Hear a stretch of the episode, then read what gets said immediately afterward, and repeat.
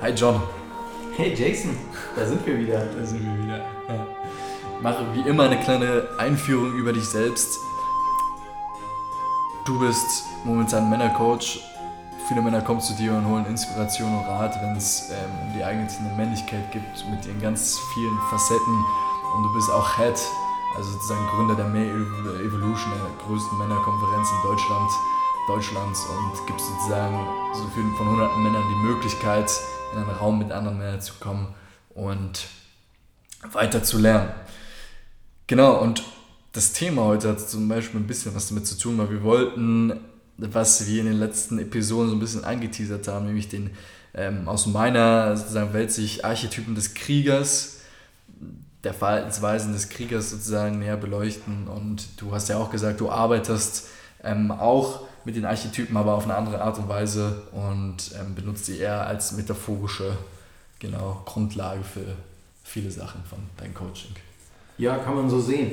Ähm, ich weiß ja gar nicht, was hier so unsere ganze, unser Publikum so ist. Du, du bist ja gerade Psychologiestudent ähm, und äh, wenn ich das richtig verstanden habe, ein, ein Jungianer ja, und ein, ein, ein, ein, Fan von, von Jung. Insofern, vielleicht ist es ja ganz geil, mal wieder zu hören, auch für die, die zuhören, so, ähm, die, wie definiert Jung die Archetypen und, mhm. oder wie äh, gerade der des, des Kriegers. Ähm, was hast du jetzt während deines Psychologiestudiums da gelernt und für dich wahrgenommen erstmal? Mhm. Und dann kann ich ja meinen, meinen Senf da noch ein bisschen dazugeben. Also tatsächlich, was schade ist, hatten wir nicht viel äh, Jungen im Studium, sondern eher halt ne, die Base auf Freud die ganze Zeit, ne? der Vater der Psychoanalyse und sonst was. Ähm, aber ja, ich finde, also um Jung nochmal gerecht zu werden, weil ich finde, dieser Mann wird so missverstanden und ähm, kriegt auch so viel Kritik, aber wenn man sich mal die Werke ähm, von den guten Herren, ich projiziere wahrscheinlich auch äh, meinen eigenen Archetyp des Selbst auf ihn so, aber das ist wieder eine andere Geschichte, also da ist eine Idealisation hinter. Ähm, jedenfalls, wenn man sich die Werke dieses Mannes anguckt, sind die teilweise so komplex, dass du wirklich zehn Minuten aufwenden kannst, um eine Seite von denen zu studieren, um die dann wirklich richtig zu verstehen. Und dann liest du die nochmal ein anderes, äh, ein anderes Mal und dann hast du wieder eine andere Bedeutung drin und sonst was. Und ähm, er hat halt seine Schule der Psychoanalyse oder Psychologie auf halt gerade diese archetypischen Grundlagen aufgebaut und nach Jung, soweit ich es verstanden habe, und ich das ist, glaube ich, eine ganz gute, ich versuche es einfach gut zusammenzufassen, sind Archetypen sowas wie Baupläne, die sich aufgrund von jahrhundertelanger Evolution als Mensch und das Leben in Zivilisation, in der Natur aufgebaut haben. Also sozusagen ein Repertoire an Facetten von Verhaltensweisen, die wir brauchten, um zu überleben in der Welt. So, wenn wir uns vorstellen, wir werden ähm, reingeboren in das Chaos der Welt. Also wenn man sich vorstellt, man ist ein Mensch vor 50.000 Jahren und hatte keine Ahnung, ey, wo bin ich hier und ähm, da sind irgendwelche Tiere im Gebüsch und ähm, das ist ja total das Chaos und wir brauchten irgendwie, wofür unser Bewusstsein ja da ist, wir müssten uns ein Territor Territorium schaffen, wo wir eine Übersicht hatten. Da kommen wir auch wieder zum König-Archetyp, das ist eine andere Geschichte, wo wir wissen, was ist mein Reich und hier bin ich gefahrenlos und habe das Chaos sozusagen eingegrenzt. Und dafür bräuchtest du, brauchtest du halt bestimmte Sachen, wie zum Beispiel, wenn halt ein Tier auf dich zukommt, dann musstest du halt dein äh, Repertoire an Verhalten ähm, aktivieren, wo du mit Mut äh, dieses Tier vielleicht äh, bekämpfst oder es äh, einhältst, ähm, genau, oder halt andere Sachen. Und da kommen wir zum Beispiel die Definition des Kriegers, also alles, was mit Abgrenzung, äh, sein Reich schaffen, seine Identität bewahren, Mut, Disziplin, für etwas kämpfen, seine Meinung einstehen, also alles, was irgendwie mit einem Krieger zu tun hat. Und hier empfehle ich auch, sich keine Ahnung, vielleicht so einen Film wie 300 anzugucken. Ich finde jedes Mal, jedes Mal ein geiler Film. Ähm, ja, das, ich denke, das ist eine kleine Einführung in die Archetypen, also Baupläne, Repertoire und Verhaltensweisen, die in jedem Menschen gleich vorhanden sind, unabhängig vom Geschlecht. Ja. Ja. Ja, also die, die, du hast es ja vorhin schon angedeutet, ich nenne das Metaphern, aber es ist im Grunde die gleiche Herangehensweise. Also ähm, wir Menschen haben Facetten und Aspekte. Äh, und ich finde es hilfreich, äh, Dinge benennen zu können, dann hat man was, worüber man sich unterhalten kann. Ich nenne es ein Bild, über das man sich unterhalten kann. Oder eben diese Bezeichnung, ähm, die jetzt hier zum Beispiel in den Archetypen auftaucht. Und du hast gerade den, den Archetypen des Kriegers genannt, über den wir uns unterhalten wollen. Der ist natürlich auch höchst spannend, weil der, weil der schon allein das Wort, der, der beinhaltet ja das Wort Krieg, ja, was ja schon auch mal ein Triggerwort sein kann oder eben was, was in Leuten was auslöst. Und, äh, und, und ähm, dazu führt, dass man sagt, wir wollen ja keinen Krieg mehr. Und ich schiebe es gleich voraus, ja, wollen wir nicht. Richtig, darum geht es nämlich auch gar nicht, sondern es ist, ist, ist das, du hast es vorhin auch schon ein bisschen durchblicken lassen, äh, dieser Aspekt in uns, der zum Beispiel Grenzen setzen kann oder sich verteidigen kann, ja, ist damit gemeint. Und man kann auch eben nochmal symbolisch das sich so ein bisschen vorstellen, wenn ich jetzt zum Beispiel einen Coachee habe, der einen, einen Coaching-Klient, der zu mir kommt und ähm, eben keine Grenzen setzen kann, mhm. ja, der äh, für nichts einsteht, sage ich mal, oder von sich selbst sagt, dass er, dass er das nicht tut. Und äh, da kann es interessant sein zu sagen, hey, stell dir mal einen Krieger vor oder so einen, so einen, so einen Typen und da kann man dann auch wieder das, ist noch so ein Punkt, ich glaube, dieses ganze archetypische Gerade der, der Krieger wird ganz, ganz stark auch von Hollywood beeinflusst. Also ja. wir haben ja eine, wir haben eine, eine starke, ich sage mal, popkulturelle Prägung von, von, von Ego-Shooter-Kino, ja, also von Superhelden en masse und so weiter, wo es ganz stark dann auch darum geht und wo häufig dann auch männliche äh, Superheroes äh, dann irgendwas machen, ähm, wo, äh, wo, wo, jetzt zum Beispiel ein Mann, der bei mir sitzt, keine Grenzen setzen kann, da dann auch was finden, was tatsächlich inspirierend dran sein kann. Ja. ja? Ähm, und so kann man das vielleicht sogar, ohne dass jetzt äh, die, die jungschen Archetypen Hollywood sind, ganz und gar nicht, ist es trotzdem so, dass sie das vielleicht auslösen. Also in der Art von, okay, jetzt weiß ich, welchen Aspekt von mir ich stärken darf. Ja? Und dann kann man sich fragen, wie kann das aussehen? Und da kann man dann auch zu jemandem wie John Eigner gehen, der ihn dabei unterstützt und Mentorenschaft gibt. Ja. Aber ich kenne das eben aus genau diesem Grund aus meiner, aus meiner Coaching-Praxis. Und ähm, der Krieger ist nicht jemand, der in den Krieg will oder den Krieg herbei heraufbeschwört, sondern das, wenn das so ist, ist es ein, ist es ein ein, ein, ein unreifer Krieger oder eben, eben so ein kleiner Junge, der mit seinem Schwert spielen will. ja, so, also der, dieses, dieses, was ich jetzt symbolisch in diesem hilfreichen, fruchtbaren äh, Kriegeraspekt sehe, ist eben diese Bereitschaft, zum Beispiel Grenzen zu setzen, für etwas einzustehen. Ja. Auch, ja, im Notfall seine Liebsten und sich selbst zu verteidigen. Ja? Und wenn man ein bisschen in so Heroisches reingehen war, vielleicht bis zu einem Grad, wo er lieber sich selber umbringen lässt, als dass sein Kind stirbt. Ja?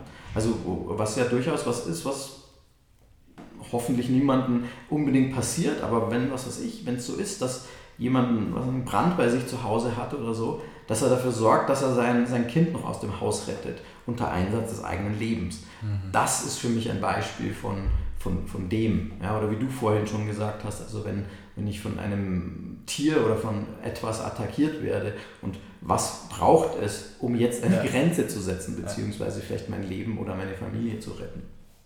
Und ich glaube, der, der Grad, äh, der Grad ist gar nicht mal schmal, so schmal zwischen einem Tier, das Retten eines Kindes oder sich verteidigen gegen eine, weiß ich nicht, ähm, jemand, der zum Beispiel, ein Mensch, der in deine eigene Grenze reintreten möchte.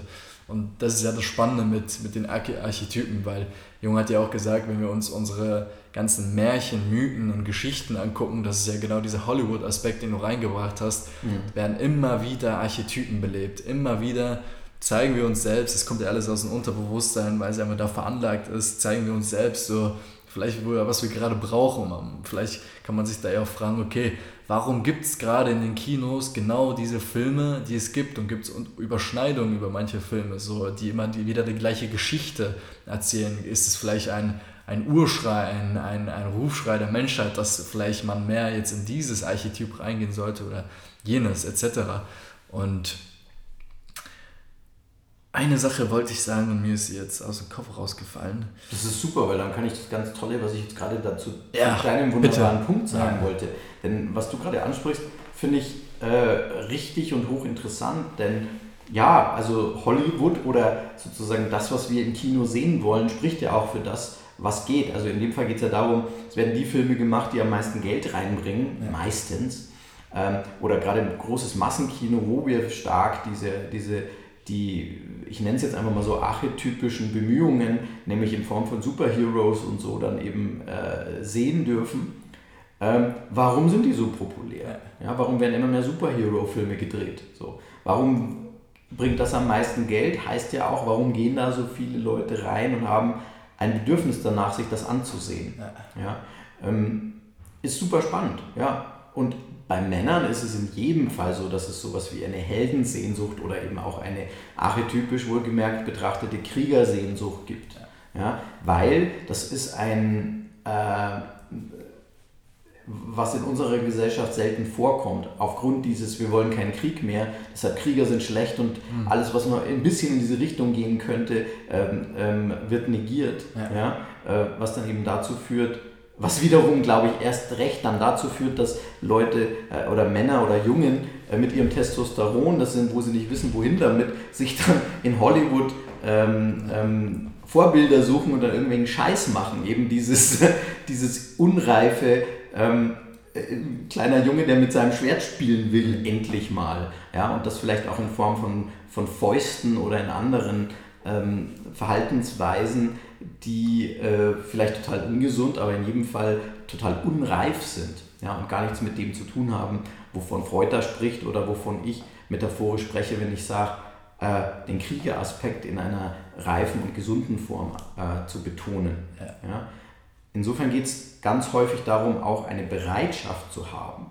Also wenn ich, wenn ich das so beschreiben würde, ein Mann, der Präsenz hat und der für etwas steht, ja, und selbst wenn wir jetzt diese, diese, diese metaphorische Beschreibung bemühen, ein Krieger, der da steht, der seinen Körper gestellt hat, der vielleicht sogar eine Rüstung trägt oder überhaupt kein, oder aber ein Schwert trägt, ja, dann geht es nicht darum, dieses Schwert zu ziehen und damit rumzufuchteln, sondern das braucht der nicht. Mhm. Schon allein wie der da steht und was der ausstrahlt, sagt alles. Mhm. Da wird es keinen Krieg geben, weil der so präsent ist. Ja, bis hin zu dem, also mit dem lege ich mich auch nicht an, ja, ohne dass, dass es sozusagen eine, eine Auseinandersetzung geben braucht. Ja, ja. Sondern das ist die Präsenz und die Ausstrahlung, die sagt alles. Das Schwert, das Schwert ist, muss nicht gezogen werden, äh, denn, denn es, es bleibt alles friedlich ja. wegen dieser Präsenz und weil dieser Mann oder dieser Krieger sich die Mühe gemacht hat, bereit zu sein. Ja, ja aber in keinster Weise Bock auf Krieg hat. Mhm. Und ich ähm, habe mal ein sehr interessantes Buch gelesen, das hieß Keine Angst vor Aggression. Das passt auch gerade so ganz gut in die letzte Episode rein, weil ich habe zum Beispiel, ähm, was ich denke, was dem, dem Mann heutzutage fehlt, ist halt genau dieser Krieger, also diese positive Abgrenzung, so das für sich selbst einstehen, sich nicht in den, in den, weiß ich nicht, in den Hut pissen lassen solche Sachen halt. Also und wenn man sich anguckt, ist das ja auch wieder ein gesellschaftliches Thema, wenn äh, sobald das Wort Krieger oder wie du es gesagt hast oder Aggression in den Raum geworfen wird, denken sofort alle an was Negatives. So. Also, ähm, mhm. Und je nach wie man es versteht, dass zum Beispiel auch Aggression, wenn man das psychologisch betrachtet, als positive Selbstabgrenzung, was wir ja nichts anderes meinen wir ja damit, ähm, und mit positiver Selbstabgrenzung kommt vieles einher, äh, meinen, ähm, ist genau dieser Punkt, auf den ich denke, viele Männer auch gucken sollten. Was denken sie selbst über Aggression? Wenn die halt in, im 300-Film zum Beispiel den Spartaner sehen, der mit voller Wut da raufgeht und seine Kräfte aktiviert, um ähm, für sein Dorf, wie du es gesagt hast, und nicht für sich selbst oder das Ego zu kämpfen, was passiert dann in ihnen so? Wie denkt er über Aggression? Ähm, kommt da vielleicht das Negative so und dann sagt sich, ah, das darf ich gar nicht und sonst was. Und ich glaube, genau da wird es spannend, weil genau da wird auch zum Beispiel dieser Kriegerarchetypus aktiviert und das ist ja auch Arbeit mit dem Kriegerarchetypus in der Sekunde dann. Ähm, genau, richtig. Ja, also die Aggression ist ein wichtiger Punkt oder auch Wildheit und so ja, Sachen. Ja. Äh, da gibt es was, wo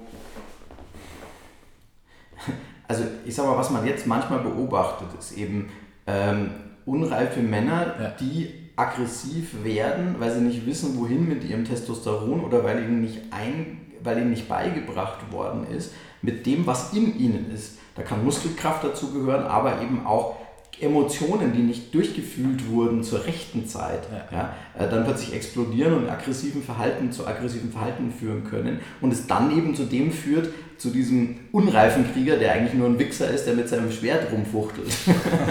ja, also tatsächlich es total daneben geht. Also wo, wo dann bestimmte Sachen, die zum Teil auch aus Hollywood, jetzt nicht unbedingt aus dem 300-Film, wo das ja noch ein bisschen mit, mit tatsächlich auch Liebe und einer Art von Verantwortung und so oh. gekoppelt wird, dieses dann auch tatsächlich mhm. äh, dargestellte Kriegsgeschehen, ja. ja. sondern dass dieses Warum anders da erzählt wird, aber wo wirklich äh, dann bei jemandem, der unreif ist, halt vielleicht nur dieses Schwertgefuchtel ja. äh, ähm, hängen bleibt, wo ich, wo, wo, wozu es in meinem Idealfall sozusagen nie kommen braucht.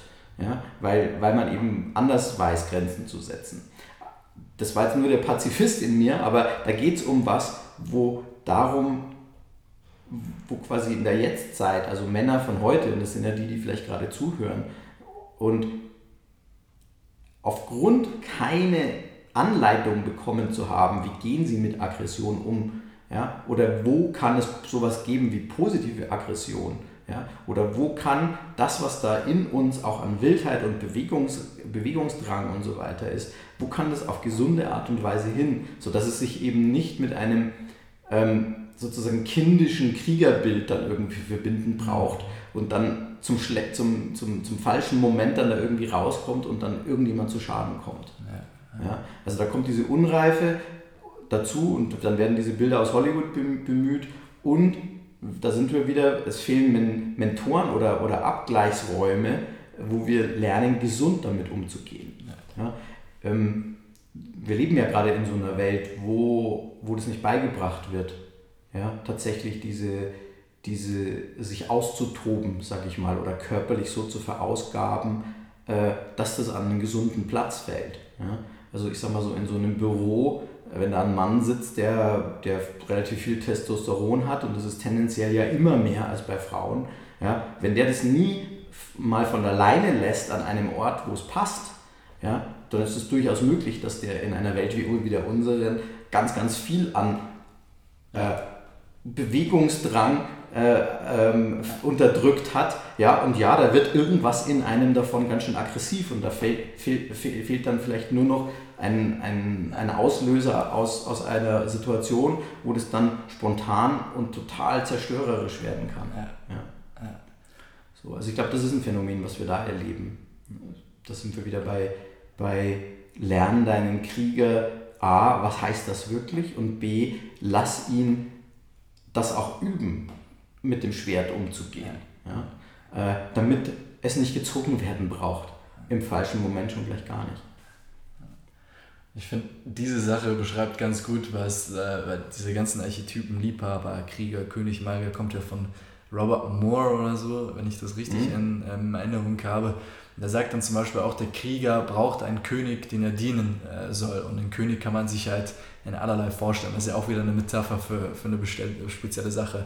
Sei es eine Institution, die Arbeit, ein Wert, also eine Sache, wofür man kämpft, aber nicht das Ego selbst. Und dann würden wir, genau was du beschreibst, in diese wichserische Gefuchtel mit dem Schwert reinkommen, was der Schattenkrieger dann wäre.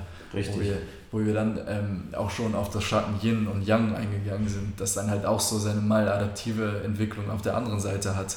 Und wenn man dann zum Beispiel noch auf den Liebhaber guckt, auf den wir dann wahrscheinlich auch noch zu sprechen kommen, der, der die Liebe zum, weiß ich, zum Genießen, zum Yin, zum das, das Genießen, das Saugen an den Nektar der Welt, das kann sich ja auch in den Schattenliebhaber rein entwickeln, wenn man dann zum Beispiel Süchte entwickelt oder sonst was. So.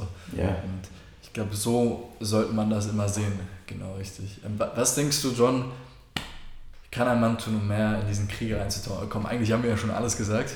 Ja, es war tatsächlich vorhin schon ein bisschen die Anleitung.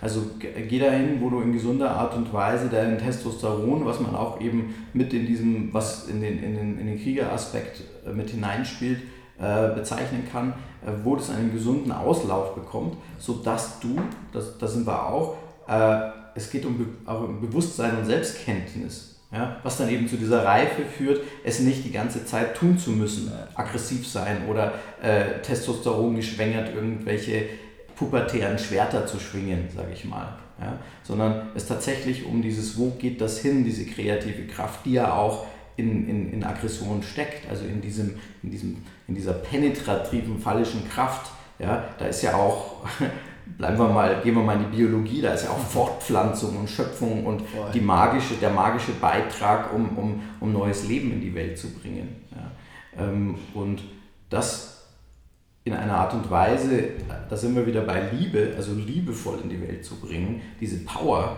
ja, ähm, das ist im Grunde die Kunst. Ja. Und dazu gehört in der heutigen Zeit Bewegung, Bewegungsdrang ausleben und, und auch suchen, wo darf ich mich bewegen, bis hin zu auch spontanen Gefühlsäußerungen, die sowas wie Brüllen oder sowas beinhalten können, überhaupt mal zu externalisieren, ja, dass, dass Dinge durchgefühlt und auch durchge, ich sag mal, äh, jetzt tonal rauskommen dürfen. Und da kann auch mal plärren oder stöhnen oder grunzen oder so dazugehören. Ich halte das für eine sehr, sehr, sehr, sehr gute Praxis. Hm. Ich habe jetzt tatsächlich, ich habe jetzt auch mit meinem Coaching angefangen und ich habe jetzt auch zwei junge Männer, ähm, mit denen ich zusammenarbeite.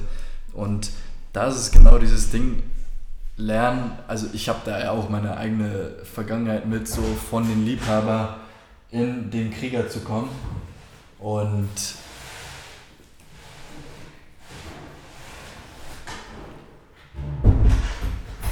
von den Liebhabern in den Krieger zu kommen und das bedeutet dann halt lernen, Nein zu sagen. So, lern, wie du das gerade meintest.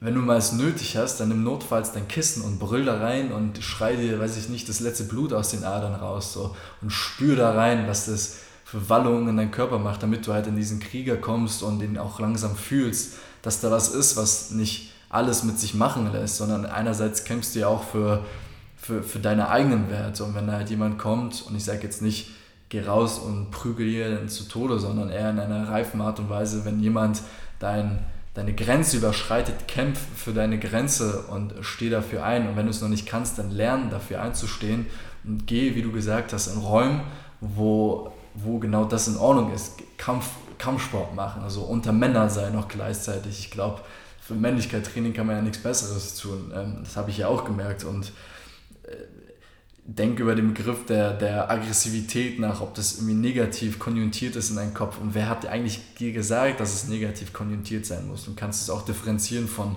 einer gesunden und positiven äh, Darstellung. Ähm, dann kommt die Schlagfertigkeit noch hinzu, ja, wenn, was Männer ja unter sich gerne machen, ist sich necken, so, um zu gucken, wer bist du eigentlich, so, und dann lernst du auch zurückzunecken und auf einmal versteht man sich gut und ähm, ist auf einer, weiß ich nicht, authentischen, tieferen Ebene. Also es geht ja immer um dieses, hab Mut, wie wir das in der letzten Episode, dein erster Tipp äh, war, fang an zu machen und nicht zu denken die ganze Zeit. Das hat auch was mit dem Krieger zu tun. Geh raus, penetriere die Welt, wie du es gesagt hast, und guck ins Chaos.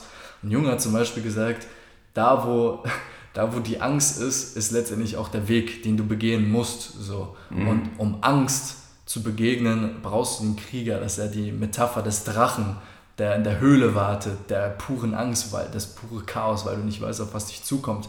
Aber hinter den Drachen ist der Schatz, der auf dich wartet, wenn du mit deinem Krieger erfolgreich diesen Drachen bezwungen hast halt. Und ja, und ich finde das ganz, ganz wichtig, auch für heutzutage. Also, äh, wenn ich denke, wie ich in mein Liebhaber damals war und wie ich mich dann in meinen Krieger reinentwickelt hat, der auch genau dieses Format hier überhaupt gerade möglich macht das hat ja auch was mit Raumhalten zu tun mhm. und Disziplin. Ähm, äh. Ja. Ja, und auch ein, schöner Aspekt von dem ist, jetzt in, in, in dieser Metaphorik, äh, der, der, der Krieger ist dem König unterstellt. Ja, ja also er dient auch. Also ja. diese, da ist auch Demut, äh, was ich für, für einen ein, eines der wichtigsten Aspekte von Reife auch, auch halte. Also tatsächlich demütig sein zu können. Ja. Etwas zu dienen, das größer ist als man selbst, ja, ist sehr, sehr sinnstiftend. Sehr, sehr sinnstiftend. Ja. Und ich finde, da sieht man dann auch so schön in diesem Film wie 300, wo dann, um jetzt ein kleines Spoiler vorauszunehmen, Leonidas gesagt habe, lieber kämpfe ich und sterbe ich für mein, für mein Volk, als dass ähm, die Frauen und meine Kinder in die Sklaverei getrieben werden durch den ganzen Pakt, den die da machen wollten. So. Und dann sind die halt rausgegangen und haben gekämpft dafür, für diesen Wert der Freiheit und der Demut Und jetzt dieser Leonidas im 300-Film ist ja noch verbunden mit dem König-Archetyp, weil er auch die, das Königreich leitet selbst. Aber mhm. ich finde gerade in diesen Geschichten, das ist für mich total inspirierend, ähm, merkt man, was eigentlich möglich ist. So. Ja. Ja. Ja also das sind archetypische Geschichten für ja. mich.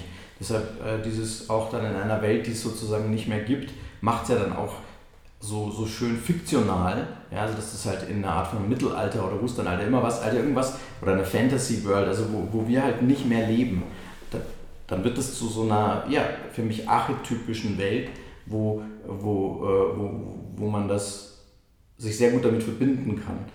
Und insofern muss es auch, also die, die Archetypen sind ja auch etwas, die uns was zeigen, was jetzt ein, ein, ein Symbol ist. Ja? Und insofern passt das sehr, sehr schön und, und es gibt sehr, sehr gute ähm, Hollywood-Filme, die das auch verbauen. Du hast ja auch vorhin gesagt, es gibt sowas, was immer wieder auftaucht oder eben die Archetypen gibt es aus dem Grund, weil es sowas wie Urstrukturen in uns gibt oder Uraspekte, die man dann eben zum Beispiel so benennen kann. Ja. Ja, ähm, da gibt es ja auch den, äh, dieses interessante Phänomen des, der Heldenreise, dass ja. das immer wieder auftaucht in jedem Film kann man es sozusagen fast nachweisen und dann eben, dass es da eben offensichtlich was gibt, was wir, wir Menschen auch immer wieder mal erleben. Mhm. Ja? Ähm, und es hilfreich sein kann tatsächlich dann auch, wenn eine Heldenreise beginnt und diesen, diesen Ruf des Abenteuers dann auch zu hören und tatsächlich dann auch was zu wagen und diese Veränderung, die, die, die, die das Leben nun mal ist, äh, mitzugehen. Mhm. Ja? Und deshalb, also die, die ganzen Archetypen tauchen ja alle auch in der Heldenreise auf. Ja, so. Und äh, ich denke, das sind alles Dinge, wo wir Menschen uns einfach ähm, Dinge erschaffen haben oder Erklärungsversuche, die uns auch äh, insofern dann Bewusstsein geben, um das, was da ist, äh, mitgestalten zu können. Ja? Also da geht es auch viel, viel um Bewusstsein und äh, ich glaube, es ist immer schön, das eben mit reinzunehmen. Lass es uns in Liebe tun. Ja? Dann, dann kommt man eben nicht in den Schattenaspekt dieser Archetypen. Eben. eben. Da haben wir nämlich die Verbindung zum Liebhaber. Ne? Ja. ja. Ja, wobei ich, also Liebe an sich ist für mich auch sowas, was eigentlich dann fließt, wenn wir, äh, äh, was sowieso immer fließen will. Also Liebe ist für mich auch Synonym für Verbindung. Voll. Ja. ja. Ähm, klar kann man es auch anders, das ist ein, eines der wunderbaren, unbestimmten Hauptwörter, wo man natürlich ganz, ganz tolles Zeug dazu sagen kann. Aber ich, einer der Hauptdefinitionen ähm, von Liebe bei mir ist, ist, ähm, es ist Verbindung mit mir selbst und mit etwas da draußen, dem großen Ganzen oder auch einer Person, die ich liebe, sowohl platonisch als auch im, ich sag mal, romantisch-erotischen. Mhm. Und ähm, insofern ist der Liebhaberaspekt auch nur ein Weg, um dass eben Liebe fließen kann. Voll. Auch beim, auch beim Lied, auch äh, das gleiche gilt für all die anderen Archetypen. Heute besprochen beim, beim Krieger, wo eben Liebe für die Welt und für das große Ganze ganz stark fließt. Auch in dieser Demut und in diesem, in diesem Bereitsein für etwas Größeres, ja. sich hinzugeben. Ja, ja. Ich glaube, eine Sache fällt mir noch ein. Und zwar denke ich, diese, ähm, nochmal auf diese, ich denke, die Comfortzone ist ja auch so ein ähm, Punkt, bei dem die Leute, meisten Leuten stecken bleiben und dann diesen, diesen Krieger deaktivieren. Ich glaube, wir, wir alle Menschen haben ja eine, eine aufgebaute Zone, wie ich das ganz am Anfang gesagt habe, so, so einen Überblick über das Königreich, damit Tiere halt eigentlich an, angreifen kommen. Das kann man ja auch alles metaphorisch sehen, wo sie dann so drin bleiben und die fühlen sich wohl und dann bleibt oder fehlt halt, obwohl dieser Ruf des Abenteuers kommt halt immer und immer wieder, aber die Frage ist halt, nimmt man diesen Ruf des Abenteuers an ne? oder bleibt man halt da, wo man ist? Und da braucht es halt nämlich auch Krieger, um aus dieser Komfortzone rauszukommen und sich dann halt letztendlich diesen Drachen zu stellen. Und man kann das halt wirklich auf das ganze Leben äh, projizieren, also genau, das ist mir noch eingefallen. Und da wirklich den Mut zu haben, vielleicht eine Emotion, diesen Ruf des Abenteuers, wie du schon gesagt hast, eine Emotion, die, weiß ich, das kann auch schon mit einer Emotion anfangen, die du irgendwie nicht willkommen heißen möchtest, ins Auge zu blicken, da reinzugehen, es willkommen zu heißen, mit dieser kriegerischen, äh, nicht Gewissheit, sondern mit dieser kriegerischen mit dem kriegerischen Mut in diesen, dieses, dieses Gefühl reinzustimmen und für dich zu erobern, sozusagen. Ähm, ja, das kann man wirklich, da, ich wollte damit noch klar machen, dass es halt irgendwie diese Metaphorik ist, die man halt wirklich auf alles beziehen kann. Sei es jetzt Frau ansprechen gehen oder sie zu verführen oder du lässt dich okay, sie zu verführen oder du fängst dir an, Business aufzubauen, du machst Sport, du alles braucht halt diesen Aspekt der, der Aktivität, des Mutes und ähm, ne, der, des Verlassen der Komfortzone, der, des, des Gemütlichseins. So. Absolut. Das Verlassen der Komfortzone ist das Abenteuer, das ruft. Ja. ja und das, wie du schon so, so schön sagst, in, in, gilt für alle Aspekte. Ja. Und ähm, da dann Ja zu sagen. Und ja, dieser Aspekt, den wir jetzt im metaphorisch archetypischen den Krieger nennen, der kann dann da gebraucht werden. Ja. Mhm. Und was habe ich ja auch schon am Anfang so ein bisschen angedeutet, es kann auch manchmal zu Missverständnissen führen. Also hin und wieder kann es auch hilfreich sein, einfach davon zu sprechen, Grenzen setzen, Stellung beziehen, ja. äh, den inneren Schweinehund überwinden, die Komfortzone verlassen und so weiter. Ja, ähm, also da, da ist es manchmal auch äh, manchmal einfacher, sich mit Menschen zu unterhalten, als mit dem Wort Krieger, wo man dann eben erstmal erklären muss, was damit gemeint ist und vielleicht auch ein bisschen ja. den Herrn Jung schon mal gehört haben sollte. Ja. Ne? Ähm, aber ja, total schön, wo, worauf wir heute alles gekommen sind. über auch. diesen Blickwinkel des, des archetypischen Kriegers. Das finde ich auch. Ja.